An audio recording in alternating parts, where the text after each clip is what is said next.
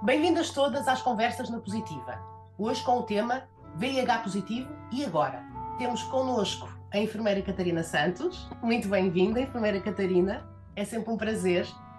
A enfermeira Catarina é enfermeira na Unidade Funcional de VIH desde 2005 no Hospital de Cascais.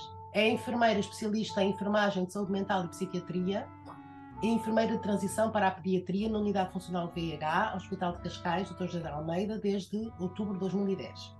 Está connosco também Isabel Nunes, fundadora e presidente da Associação SERS. SERS é a primeira e única associação de e para mulheres infectadas e afetadas pelo VIH em Portugal. Fundada em 2005, a SERS encontra-se reconhecida como uma instituição particular de solidariedade social. Tem desenvolvido um vasto trabalho em prol da mulher positiva, um trabalho de pares, ativismo e prevenção. A SERS acredita que a capacitação e empoderamento da mulher é essencial para reduzir as suas vulnerabilidades, garantindo a sua dignidade e o respeito pelos direitos humanos, assim como a sua saúde sexual. Sou Raquel Freire, sou cineasta e trabalho com vocês desde que fui convidada pela sua fundadora, Isabel Nunes. Olá, Isabel. Olá, boa tarde. Obrigada, Raquel. E um muito obrigada à nossa generosa e sempre especial convidada, a enfermeira Catarina, que nos tem guiado e elucidado sobre as questões específicas do VIH. Obrigada a todas e todos que nos ouvem. Eu vou começar com uma mensagem de prevenção. Quando o diagnóstico é positivo, é importante aceder aos cuidados médicos e iniciar a terapêutica antirretroviral. O tratamento para tratar o VIH. A toma dos antirretrovirais pode reduzir a quantidade de VIH no sangue, e aqui estamos a falar da carga viral. Os antirretrovirais podem reduzir tanto a carga viral que esta se torna indetetável, ou seja, atingiu-se a supressão viral. Uma pessoa indetetável não transmite o VIH, Portanto, faça o diagnóstico ao VIH e, se for caso disso, inicie o tratamento. E agora, passando às perguntas, e sabendo que cada doença é uma doença, mas o VIH comporta características específicas, é a reação de uma pessoa ao saber que é doente igual para todas as doenças? Olá, boa tarde e obrigada pelo convite mais uma vez nesta excelente e tão importante oportunidade de esclarecer e de, de conseguir ajudar tantas outras pessoas. A reação de uma pessoa ao saber que é doente um, é intensa e muito individual. Eu acredito e defendo que o maior desafio que a vida nos pode trazer é realmente uma situação de doença, seja ela qual for. Um, e isto é muito impactante e eu acredito que a informação é poder. E por isso, obrigada mais uma vez por esta excelente oportunidade, Isabel. Um, e o que é que acontece? Acontece que todos nós, ao longo da vida, vamos interiorizando e vamos ouvindo umas coisas, umas ali, outras aqui, e vamos criando dentro da nossa própria cabeça a nossa ideia do que é que cada doença é, do que é que é cada tratamento e quais é que são as causas para as pessoas terem certas doenças.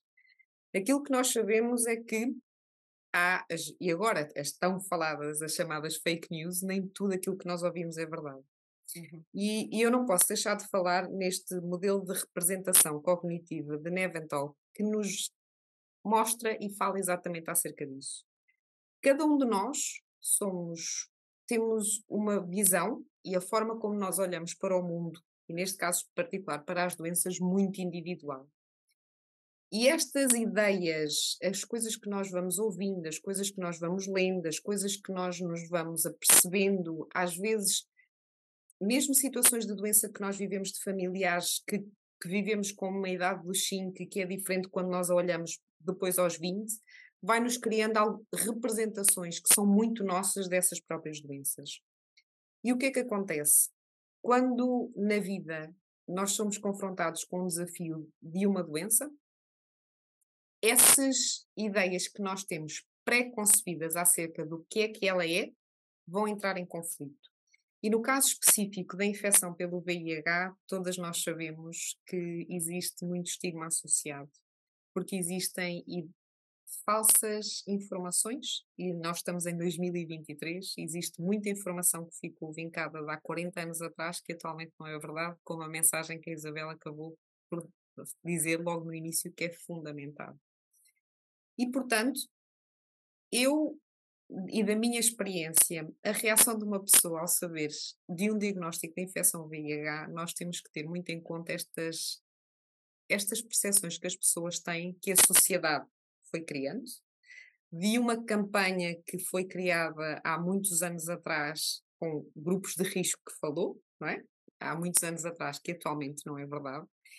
E quando as pessoas atualmente são confrontadas com o diagnóstico de infecção VIH, veem-se acima de tudo muito não se espelham nestas ideias pré-concebidas deste estigma que foi criado há muito tempo, porque não fazem parte dos grupos de risco, porque acham que não que a sociedade as vai condenar porque toda a gente continua a achar que esta doença está associada apenas a certos grupos de risco, que isto continua a ser uma sentença de morte e, portanto, apesar de nós termos, como eu costumo dizer muitas vezes, hum, quando há o impacto de um diagnóstico que é sempre confirmado duplamente, não é? Pela análise, que é muito importante, nós temos numa balança dois pratos. De um lado, a parte física em relação a esta situação de doença. Eu estava saudável e passei a estar doente. E o que é que isto implica do ponto de vista da alteração física para mim?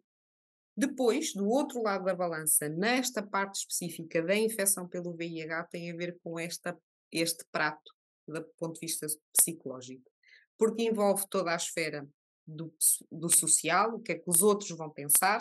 Eu, que sou uma pessoa, tenho esta minha esfera a nível do meu núcleo familiar, do meu núcleo de trabalho, do meu núcleo em termos do grupo de amigos, e tudo isto é colocado em causa muito por causa do que é que os outros vão sempre pensar em relação a isso. E aquilo que também é importante perceber é que num processo de doença, e isso é igual em quase todas, nós passamos por fazer este luto da nossa saúde. Ou seja, nós éramos saudáveis e passamos a ter a ser doentes. E, portanto, independentemente da evolução do tratamento, independentemente, e nós sabemos que atualmente a infecção VIH é uma doença crónica, e, portanto, nós sabemos que há um, quanto mais cedo as pessoas souberem, mais cedo se tratam, melhor é toda esta evolução. Mas não deixa de haver aqui um, processo de aceitar esta situação de doença. E nós precisamos de fazer o luto desta, desta nossa saúde. É muito comum, e, e, e, todos nós já ouvimos muito esta questão. A primeira fase do luto tem a ver com a negação. Pessoas que fizeram já muitas vezes o teste em sítios diferentes, porque realmente, porque têm esta esta dificuldade em conseguir aceitar, estão em profunda negação de que aquilo lhes está a acontecer. E atenção, isto é um processo de defesa normal, tem a ver com o nosso psicológico, porque, como eu disse, uma coisa são estas representações, dentro daqui da nossa caixa, nós vamos guardando informações em fecheiros. E se nós, durante 20, 30, 40, 50 anos, não é?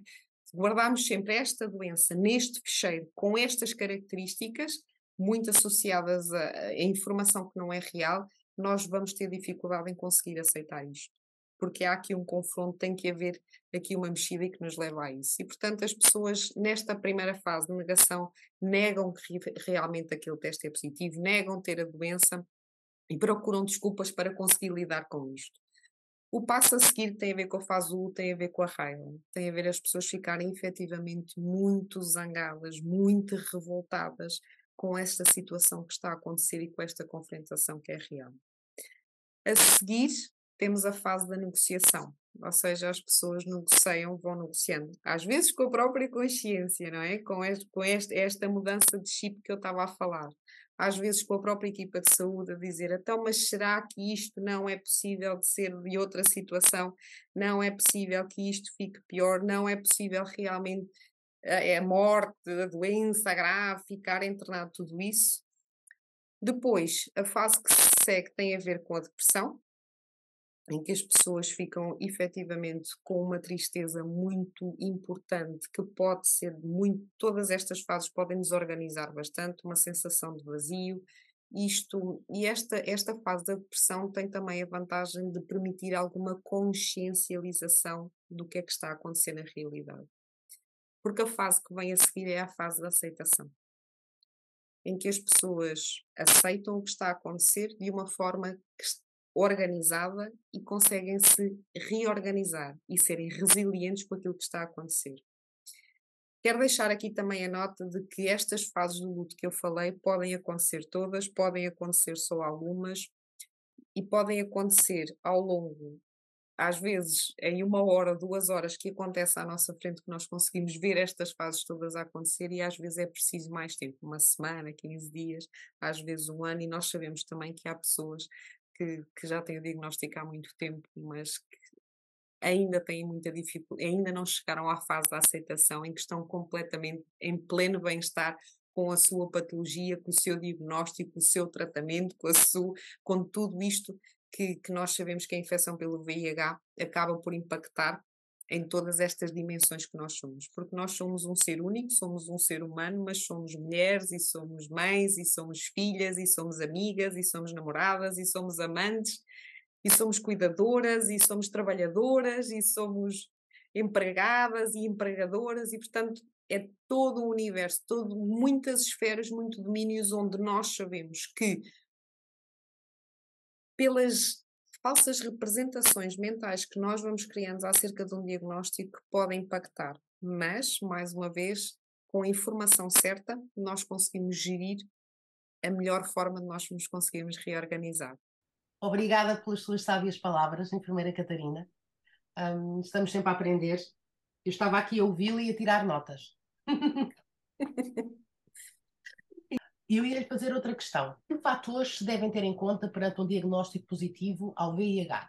Os fatores a ter em conta são muitos, porque o ser humano é complexo por si só, mas na, nesta parte específica do VIH, como, e, e, conectando com a informação que foi dada anterior, nós precisamos ter esta noção que há, que há muitos mitos e ideias pré-concebidas erradas acerca do diagnóstico. E como eu falei nesta balança, que eu sou fã desta balança, de um lado do prato físico nós temos que ter em conta o fator que vem imediatamente tem a ver, primeiro, sempre com esta ideia de morte, não é? Que vai acontecer, quando é que vai acontecer, quanto tempo de vida eu tenho. Logo a seguir, do ponto de vista físico, tem a ver com o tratamento, como é que é, é complexo, vou ter imensos efeitos secundários, até quando é que é para tomar, como é que eu depois posso gerir o resto se tiver uma gripe, uma constipação, se for ao dentista, todas as medicações que as pessoas podem ter. Em relação à parte dos sintomas da própria doença, o que é que eu vou sentir? Será que eu vou sentir? Vou ficar internado? Vou ficar acamado? Vou ficar dependente? Todo este impacto que vou ter, vou envelhecer? Não vou envelhecer? Todas as alterações muito importantes do ponto de vista da infecção VIH de alterações de imagem física, mais uma vez agarrado a ideias pré-concebidas do passado que atualmente não são todo verdade. Não posso deixar de falar, e se, estamos aqui no público específico, não só, mas também para mulheres, esta ideia de uma castração logo à partida, que quando há um diagnóstico de infecção VIH nunca mais vão poder ter filhos, ou nunca vão ter filhos, não vão ter relacionamentos, não vão conseguir engravidar e nada disso é verdade. Como a Isabel disse, e pegando mais uma vez nesta mensagem, todos os momentos são bons para nós partilharmos esta informação. Uma pessoa portadora de infecção VIH a fazer o tratamento de forma correta, ao final de seis meses ter carga viral indetetável, não transmite o vírus. Isto quer dizer que pode ter liberdade do ponto de vista sexual, pode ter a sua gravidez gerada de forma natural, pode ter o seu bebê de forma natural. Em relação à gravidez, temos só a nota que para já ainda não é possível dar de mamar. Tudo o resto é normal e natural. Temos muitos bebés, todos eles saudáveis. Depois, os outros fatores a ter em conta são estes que com muita pena minha, mas eu quero fazer parte da geração que vai acabar com o estigma. Mais uma vez, obrigada à Isabel e à Raquel por esta oportunidade. Do lado, do lado psicológico, nós temos este grande peso que as pessoas têm, por isso é que a reação perante um diagnóstico de infecção VIH é tão diferente de qualquer outra patologia, porque tem a ver com o peso do estigma, tem a ver com o preconceito que existe em relação a isto. Às vezes, próprio estigma e preconceito que as, os próprios indivíduos têm em relação à doença, não é? Antes de saberem do diagnóstico, o que é que eles achavam acerca das pessoas que são portadoras de VIH. E depois isto é um verdadeiro conflito.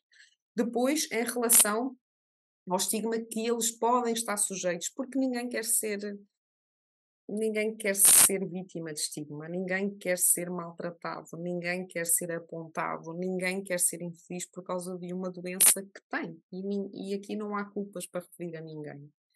E em relação ao estigma, não posso deixar de referir dois conceitos importantes e eu penso que concordam comigo. Um tem a ver com o estigma social que todo o resto da sociedade pensa em relação a isto. Mas outro fator que é muito importante termos em conta é o próprio autoestima. As ideias que as pessoas têm em relação a si próprias, que às vezes têm muita dificuldade em conseguir verbalizar para os outros, mesmo para as equipas de saúde com quem têm a maior relação. E isto é muito importante nós termos esta noção. Qual é que é a própria a ideia que a pessoa tem acerca de si própria? porque isto é um vírus que está lá e vai ficar parado e tratado. A pessoa não é o vírus, como eu costumo dizer, não tem cabeça, bracinhos e pernas e anda aí a passear. Portanto, e tem a ver, isto tem alterações de, de, imagem que nós precisamos de valorizar, porque como eu disse anteriormente, há todo, nós somos muitas coisas ao mesmo tempo a várias horas diferentes do dia e precisamos de perceber até que ponto é que um diagnóstico vai impactar em cada uma destas esferas que nós fazemos atualmente. A forma como cozinhamos, a forma como vamos à casa de banho, a forma como nos limpamos, a forma como temos relações sexuais, a forma como nós falamos, a forma como nós nos vestimos, tudo isto é muito importante. E, portanto, no ponto de vista da infecção VIH, são os fatores que nós temos de ter em conta. Em relação à doença em si, do impacto que isto tem do ponto de vista físico, mas também o impacto que isto tem do ponto de vista de saúde mental porque aquilo que nós queremos são pessoas todas com ótima qualidade de vida, que tenham bem-estar físico, mental e social. E é para isso são esses fatores nós, que nós devemos ter todos em conta, que são muitos. Eu passava então à próxima pergunta. Em relação às equipas de saúde, há estratégias que podem facilitar uma reorganização, uma gestão mais construtiva perante o diagnóstico de VIH? Muitas estratégias. Sendo eu da saúde mental e psiquiatria, não posso deixar de referir em termos de técnicas de comunicação que são terapêuticas e, com, e quando eu digo isto, que é uma palavra, são palavras assim um bocadinho complicadas, tem a ver com o facto de ajudarem a uma melhor e eficaz reorganização mental e física da própria pessoa após um diagnóstico. Um, e temos que ter noção que, apesar de nós sermos um, seres humanos que adoramos comunicar, a maior parte da nossa forma de comunicação é não verbal e nós temos que ter atenção a isso. Quando é comunicado um diagnóstico com profissionais de saúde que tenham competências para esclarecer as pessoas, e isto também é um fator que é muito importante ter em conta, nunca devemos falar daquilo que nós não sabemos. Um, portanto, devemos falar exatamente o que sabemos, devemos ter em conta o fator de quando comunicamos, devemos comunicar de uma forma que não, não, não estejamos com pressa, calma e tranquilidade. Devemos utilizar palavras próprias e simples e conseguir desconstruir aquilo, a informação, a mensagem que nós estamos a passar. Porque nós somos todos diferentes, todos iguais e todos diferentes. Há pessoas que têm diferentes níveis de literacia em saúde, ou seja, aquilo que as pessoas sabem acerca da saúde e da doença, e diferentes nível, níveis de, de alfabetização. E, portanto, nós precisamos de perceber isto. Depois, precisamos também de ter em conta, quando comunicamos, a culturalidade, que são palavras que eu gosto da pessoa que nós estamos a comunicar. Há culturas onde nós temos muito o hábito de dar aquele toque, não é? No sentido de dar o apoio, de tocar. Há culturas onde isto é considerado uma invasão muito grande do espaço pessoal e nós temos que respeitar isso. Um, devemos utilizar então uma linguagem que seja simples, que, de, que desconstruem, que facilitam a compreensão, que ajudem a transmitir esta mensagem e devemos também perceber que de acordo com o momento certo, no tempo certo, há pessoas que querem naquele primeiro momento saber tudo e há pessoas que naquele primeiro momento não querem, querem saber o mínimo possível. Porque dependendo da capacidade que a pessoa tem, dependendo da fase onde ela está para conseguir aceitar ou não, a informação que vai ser dando aos poucos. E a vantagem de nós estarmos aqui a falar de uma doença crónica é que a partir do momento em que as pessoas estão ligadas à sua equipa de saúde, vão ter tendo tempo para gerir tudo isto. Outro fator que eu não posso deixar de referir um, tem a ver com, com, com esta capacidade importante de dar informação que é real, no sentido de haver esperança. Depois, nós não trabalhamos sozinhos, nós trabalhamos num trabalho complementar. E sendo eu enfermeira e trabalho numa equipa de saúde extraordinária, entre médicos, enfermeiros, psicólogos, nutricionistas, psiquiatras, farmacêuticos, todos nós devemos ter a mesma forma, deve ser uniforme a forma como nós comunicamos e passamos as mensagens. De referir que é fundamental e, e, e, as estratégias que realmente facilitam um, uma reorganização mais fácil perante um processo de doença são claramente os nossos parceiros da comunidade, que são os pares. As organizações da sociedade civil e organizações de pares, porque é diferente nós termos muita empatia e, e criar, e tudo isto é com base na relação empática, ou seja, a empatia é nos conseguirmos colocar no lugar do outro, há sentimentos, há emoções, há percepções que nós nunca vamos conseguir sentir da mesma maneira. E, portanto, quando nós falamos aqui dos pares, para mim é fundamental e é um complemento extraordinário. Eu trabalho muito em rede com os pares que eu tenho na comunidade, porque eu acredito que quando há aqui uma horizontalização, ou seja, colocamos alguém a falar de igual para igual, esta questão de desconf... não há desconfiança, não é? Que acontece às vezes na nossa prática. E eu digo muito, eu sou muito transparente e digo muito isto. Digo aquilo que eu lhe estou a dizer, eu acredito que você está a desconfiar um bocadinho. Mas se for e se falar com alguém uma mulher exatamente passou pelas mesmas situações não vai ajudar e a maior parte das pessoas diz que sim e eu acredito que tem resultados muito bons. Não sei se a Isabel, que faz parte desta excelente associação, se tem alguma experiência interessante que queira partilhar. Sim, tenho, tenho, tenho. Ainda bem que nós trabalhamos em rede, porque acho que é fundamental o trabalho em rede para conseguir resultados. E o mais importante é que as mulheres estejam apoiadas e que não passem ou, ou não lidem com o VIH sozinhas, porque é uma doença complicada. Já não devia ser, mas ainda é muito complicada porque acarreta muito estigma, muito estigma internalizado, muitas questões sociais que ainda são difíceis de gerir. E nós, no nosso trabalho de pares, temos atuado bastante desde o início para iniciar a terapia, que às vezes é complicado. Só que nós já passamos por tudo isto. Olha, sabes como é que eu fiz? Olha, eu ponho os meus medicamentos num, numa caixinha de vitaminas para ninguém saber. E, e são estas pequenas dicas que, que, que aligeram tudo, que fazem com que as pessoas saibam lidar de uma, de uma maneira mais fácil com a doença. Outra coisa que eu noto que está a acontecer é que as pessoas chegam em silêncio às vezes com 25 anos de silêncio, sem falarem sobre esta doença. Isso acarreta depois implicações, implicações a nível psicológico. E não há necessidade. Há grupos de mulheres, nós podemos, e toda a gente adora falar nos grupos. Adora, nós temos assim uma empatia enorme. Não julgamos ninguém. É um lugar de aceitação, não há julgamentos. Toda a gente aceite. E temos pessoas completamente diferentes. Pessoas que vão dos 18 anos 84 anos não fazemos julgamentos e aceitamos. E eu acho que isto, isto é importante. É claro que há empatia, há o conhecimento de pares. Eu já lidei, eu já passei, podes ver pela minha experiência, às vezes como se conta, às vezes este processo também é difícil. E depois há, há pessoas que não conhecem que existe uma associação como a CIRS.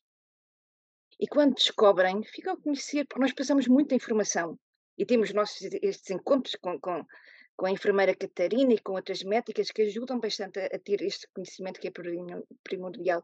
E ficam a conhecer, por exemplo, podem ser mães. Podem ser mães e depois são mães aos 50 anos. Tivemos é, recentemente o nascimento de gêmeos de uma mãe de 50 anos, que eu acho maravilhoso.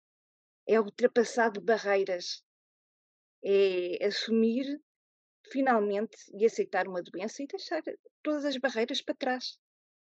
É, é maravilhoso. E, sim, é, obrigada por, por, por esta partilha, obrigada por o seu conhecimento e também por facilitar todo este processo na, na, na vida das, das mulheres e da, das pessoas que vivem com VIH. Obrigada eu. Eu estou a aprender imenso. Foi numa das nossas conversas também, uh, num destes vídeos, que eu soube que uma das mulheres a seres tinha tido conhecimento que podia ser mãe, não é? Que me contou agora a Isabel, porque ela não sabia. E, e realmente a partilha entre pares, entre mulheres, tem sido, pelo, pelo, que eu tenho visto nos vídeos que já fizemos aqui com várias mulheres a contarem as suas histórias de vida, uh, fundamentais. Uh, e, e, espero que continuemos a fazê-los no futuro. Eu agora ia fazer outra questão à, à enfermeira Catarina. Que ferramentas podem as pessoas utilizar para uma melhor aceitação e gestão do diagnóstico, nomeadamente na gestão do estigma e do estigma internalizado? Isso é uma, uma ótima questão. Um, eu só quero aqui falar e deixar muito bem assente que isto é um trabalho em equipa. Portanto, o que eu costumo dizer às pessoas que estão comigo é quando as pessoas são admitidas na consulta, nós não trabalhamos para, nós trabalhamos com. E, portanto, temos de estar todos juntos. E aqui que também há ferramentas que têm a ver com as próprias equipas de saúde. Os profissionais de saúde, as equipas de saúde devem estabelecer uma relação de confiança e respeito. Devem ter uma relação empática que é fundamental para termos ganhos e sucessos deve, ter, deve ser feito tudo isto num ambiente calmo, seguro e garantida a privacidade e a confidencialidade daquela pessoa que nós estamos a falar. Deve, devemos usar um discurso que seja claro, simples, reformular as coisas a, a maior, quantas mais vezes nós pudermos para garantir que a mensagem realmente passou e como a Isabel disse muito bem, devemos mostrar disponibilidade e ausência de juízo de valores, porque não é para isso que nós estamos lá. E depois devemos conseguir corresponder às expectativas das pessoas. Porque não nos podemos esquecer que é disto que nós estamos aqui a falar. Alguém que está a passar por um processo de doença vai ter que, e isto que eu vou dizer é capaz de não ser simpático, mas vai ter que entregar-se, confiar numa equipa de saúde que não conhece, nunca ouviu falar, não há um cardápio, né? Nós, quando vamos ao restaurante, nós escolhemos comer e temos a noção de que é que podemos escolher. Aqui não. Portanto, as pessoas têm que confiar naquela equipa. E as equipas devem ter estas, estas ferramentas e devem ter esta, devem ter esta, esta forma de ser e de estar. Depois, em relação à própria pessoa, isto que eu falei anteriormente vai trazer à própria pessoa empoderamento e vai conseguir, vai, a informação vai passar, Quanto mais informação a pessoa tiver, melhor vai poder decidir. Ter noção, consciência, onde é que é o limite do certo e do errado. Onde é que está a fazer bem, onde é que está a fazer mal. O que é que pode tirar-lhe saúde ou trazer-lhe mais doença? E isto é fundamental, porque o empoderamento que se fala é exatamente isto. Informação é poder. Depois não posso deixar de, de, partilhar aqui com vocês uma técnica que tem a ver com técnica de relaxamento, uh, de mindfulness, que são coisas muito simples que todos nós fazemos, mas que às vezes não fazemos muito bem. E isto funciona porque todas as pessoas que já ouviram falar da meditação e da yoga, mas não é disso que eu venho aqui falar. Isto é como se fosse um botão de on e off para a nossa cabeça. E nós, o cérebro, não tem a capacidade de fazer duas tarefas ao mesmo tempo. E se ele está demasiado preocupado e sempre a ruminar na mesma ideia de uma forma constante, nós vamos ter que o conseguir parar. E como é que isto se faz? De uma forma muito simples. Tem que se encher o peito de ar, fundo, suster a respiração durante 5 segundos e a seguir deitar fora. E isto que eu estou a dizer é a ordem que se vai dar à cabeça. E quando se dá esta ordem à cabeça, três vezes seguida, a dar a ordem, a cabeça não consegue seguir o pensamento que estava a ter. E isto é como se fosse ali uma pausa, uma pausa àquele raciocínio. E isto ajuda na oxigenação, ajuda em termos de sistema nervoso parasimpático e, portanto, o que vai fazer é que vai bloquear. E ao final de três vezes, experimentem, vão ver se não se vão sentir um bocadinho melhor. E depois o cérebro, inevitavelmente, vai continuar com a mesma tarefa que lhe estavam a mandar, que é do tens que estar a pensar constantemente neste assunto. Pois ele, quando para ao final deste, destas técnicas de, de, de, respiração e inspiração profunda, ele fica assim meio abaralhado e diz: Então, mas eu vou pensar com esta mesma intensidade ou agora já posso relaxar um bocadinho? E por isso é que isto funciona e ajuda muito. E, não, e é, é um prazer, devem fazer, recomendo mesmo, porque é um bem-estar para toda a gente. Quer estejam muito angustiados, aflitos ou ansiosos, ajuda imenso em termos de oxigenação. E, portanto, são ferramentas simples que todas as pessoas mesmo os profissionais de saúde também os deve, devem fazer e que vai ajudar com certeza. Muito, muito eu, obrigada. Eu já vou fazer. Eu, eu sou uma adepta. Aliás, eu faço yoga e faço meditação. Mas fazia, agora não faço, mas fazia meditação que era estar com o cérebro completamente parado, pensamento completamente parado durante uma hora. Não pensar em nada, só escutar que é fantástico. E o mindfulness, porque este, chegar a este processo de meditação é complicado, mas o mindfulness ajuda-nos a parar, nem que seja durante um minuto. E só parar esse um minuto e centrarmos em nós próprias é essencial. O aprender a respirar, porque às vezes nem sabemos respirar, estamos ofegantes, estamos ansiosas, é não, não, sabemos respirar e é importante reaprender a respirar. Nós na CIS falamos muito do mindfulness, porque eu acho que é o, a técnica mais importante para equilibrar, para equilibrar, para estarmos em equilíbrio. Completamente. Mas se tivermos tempo no fim, eu posso fazer, porque isto não é só dizer, tanto tem a ver com a, com a técnica mesmo e às vezes ajuda a ter como se fosse assim guiado, mas também pode ficar uma ideia para o futuro, Isabel. Podem fazer vocês para ter estes dias de autoguiado. Agora existem várias plataformas, mas é, é muito importante. É, é muito importante.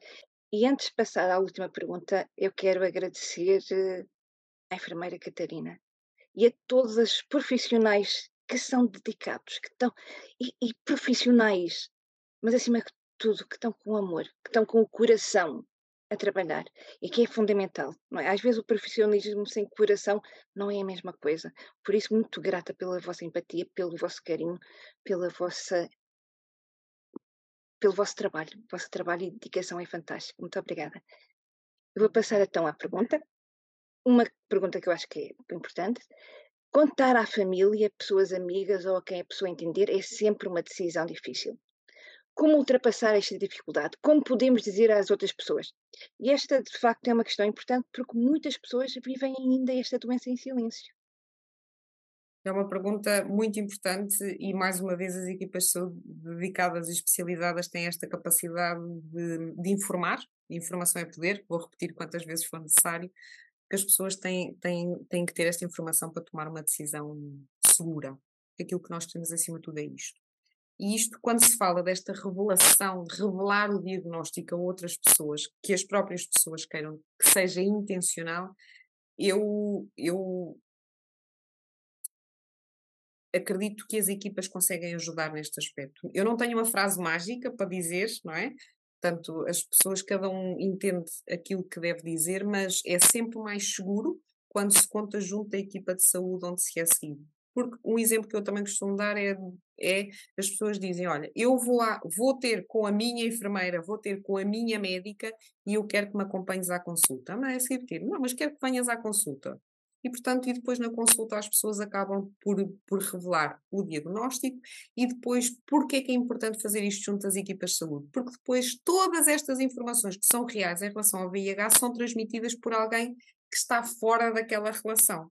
É? E, portanto, por alguém de uma equipa que segue aquela pessoa e que está fora daquela relação e que lhe vai dar informação real. Esta situação também, que quando as pessoas revelam o diagnóstico, é importante dizer que quando alguém tem conhecimento do diagnóstico do outro, está sujeito também à sua privacidade e ao sigilo, não pode contar a, a outras pessoas só porque lhes apetece. Porque isto é um grande medo que as pessoas têm. Depois, é importante as pessoas também terem noção que alguém que, como já falámos, que é portador do VIH, que está tratado, não transmite o vírus e, portanto, nunca coloca outra pessoa em risco. Depois temos que ter esta noção de que o estigma que falámos aqui em, todos em todos estes fatores está presente e é muito difícil revelar o diagnóstico a alguém e estar sujeito, disposto a lidar com os pré, as ideias pré-concebidas que as outras pessoas têm. E por isso é que eu acredito que as equipas de saúde ajudam a, a desconstruir um bocadinho isto. Depois não posso deixar de, de falar aqui que já falei quando as pessoas querem e têm a intenção de revelar o diagnóstico a terceiros. E, e aquilo que também é recomendado é que as, o, o diagnóstico deve ser revelado quando há uma situação de saúde versus doença. Isso é muito importante revelar e, mais uma vez, as equipas de saúde também ajudam nesse aspecto para, naquele momento também, fazer logo o teste, não é? Porque o que é importante é aqui é saber e testar, porque o teste é fundamental. Depois temos esta, esta ideia também, e, e é aquilo que acontece muitas vezes por causa do estigma e preconceito, é as pessoas terem muito medo, como a Isabel também já falou na partilha de experiências que fez, de pessoas de serem vistas na farmácia, serem vistas com o medicamento, serem vistas com, o, com os frascos da medicação, e por isso o exemplo que deu de pôr num, num frasco multivitaminas, porque têm um medo pavoroso que alguém as veja no hospital com um medicamento, que encontre o um medicamento e que perceba qual é que é o diagnóstico. Esta situação de doença é privada e diz respeito à saúde física daquele indivíduo. E aquele indivíduo tem que ter a informação a quem deve contar como é que deve contar e que recursos é que pode utilizar para isto. E mais uma vez, o, os grupos de pares ajudam muito nesta situação, para esclarecer, para informar, para tranquilizar, para dar informação e, e também para, dar, para fazer os testes rápidos quando necessário, não é? Testar, que é fundamental.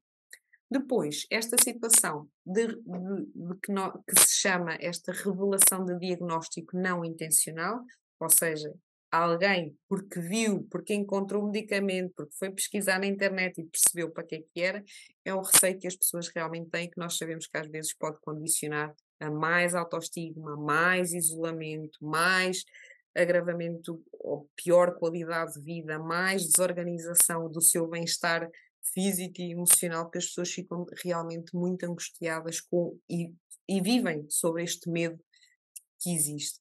E mais uma vez, as equipas de saúde servem também para ter conhecimento desta informação, porque há estratégias que se, podem, que se podem ensinar e dar, e, e, a Isabel falou aqui de uma tão simples que tem a ver às vezes com o facto de só tirar o rótulo do frasco ou, ou mudar para, para, para, caixinhas de medicação, que funciona muito bem. Só que realmente hum, é importante isto, a relação empática, para que haja confiança de ambas as partes. E mais uma vez, os grupos de pares, trabalho em rede é complementar e ajuda e é uma ajuda fundamental. Obrigada por isso também, Isabel. Oh, obrigada. Eu não me esqueci, não me esqueci do que disse há bocadinho, que ia ensinar agora uma técnica de relaxamento de, de mindfulness. Sim. Então, eh, é uma coisa muito breve, e cada um pode fazer como quiser, em pé, sentado, deitado, como quiser, olhos abertos, olhos fechados, isto não há, é só mesmo para ensinar a respirar, que é uma coisa tão básica, que nós fazemos de uma forma tão involuntária, sem pensar, mas que nos esquecemos, como a Isabel estava a dizer. Então, aquilo que eu vou pedir neste momento é para seguirem as ordens que eu vou dar, e podem sentar, relaxar, e é para encher o peito de ar, enche, enche, enche, Aguenta, sustém a respiração. Um, dois, três, quatro. Deita fora. Fora, fora, fora, fora. Outra vez. Encher o peito de ar. Enche, enche, enche. Sustém a respiração. Aguenta. Um, dois, três, quatro, cinco. Deita fora. Fora, fora, fora. Última vez. Encher o peito de ar. Enche, enche, enche. Aguenta. Um, dois, três, quatro. Deita fora. Fora, fora, fora. E é isto. Ai, que maravilha! Já me sinto melhor. É, não é? É, eu também fiz, também sabe, sabe bem, sabe bem. Nós na CES ensinamos estas técnicas e às vezes começamos precisamente com uma respiração. Às vezes as pessoas estão muito ansiosas, muito ansiosas, o que é que eu faço? O que é que eu faço? Mindfulness. Ensino sempre umas técnicas de. de há algumas da respiração que é tapar sim, o nariz. Ensino essas, outras, pronto, fazer assim. Aqui eu não, não faço tanto porque é, é mais. Sim. É mais espiritual. Mas tapar o nariz também é muito bom. Este que tapa a narina é excelente. Mas isto, é, só, isto é, só, é só respirar. E é uma coisa é. tão simples e uma pessoa sente-se melhor, não é? É, é incrível. É, é porque estamos focadas naquele momento, na respiração. Portanto, desligamos tudo, que é muito importante, e respiramos. E o respirar profundamente acalma tanto. Esquecemos é tanto. Oxigena mais e o que acontece quando nesta parte como eu ensinei, quando se respira fundo e faz sustém a respiração, aquilo é uma quebra em termos da caixa torácica que bloqueia a circulação e, portanto, é mais fácil e ajuda. Por isso é que uma pessoa sente melhor. Obrigada. Muito, muito obrigada. Um, agradeço mais uma vez à nossa convidada tão especial, a enfermeira Catarina, quem tivemos até hoje uma dádiva agora no final deste presente e uh, com quem aprendemos sempre tanto. E eu vou repetir duas das frases que a enfermeira Catarina repetiu aqui. Informação é poder, indetetável é igual a intransmissível. Agradeço a todas as mulheres que nos estão a acompanhar. Escrevam para a SES com as vossas questões, comentários, críticas, propostas. Escrevam para o nosso Facebook, para o site. Não se isolem, testem-se, tratem-se, cuidem-se. Fiquem bem. Obrigada.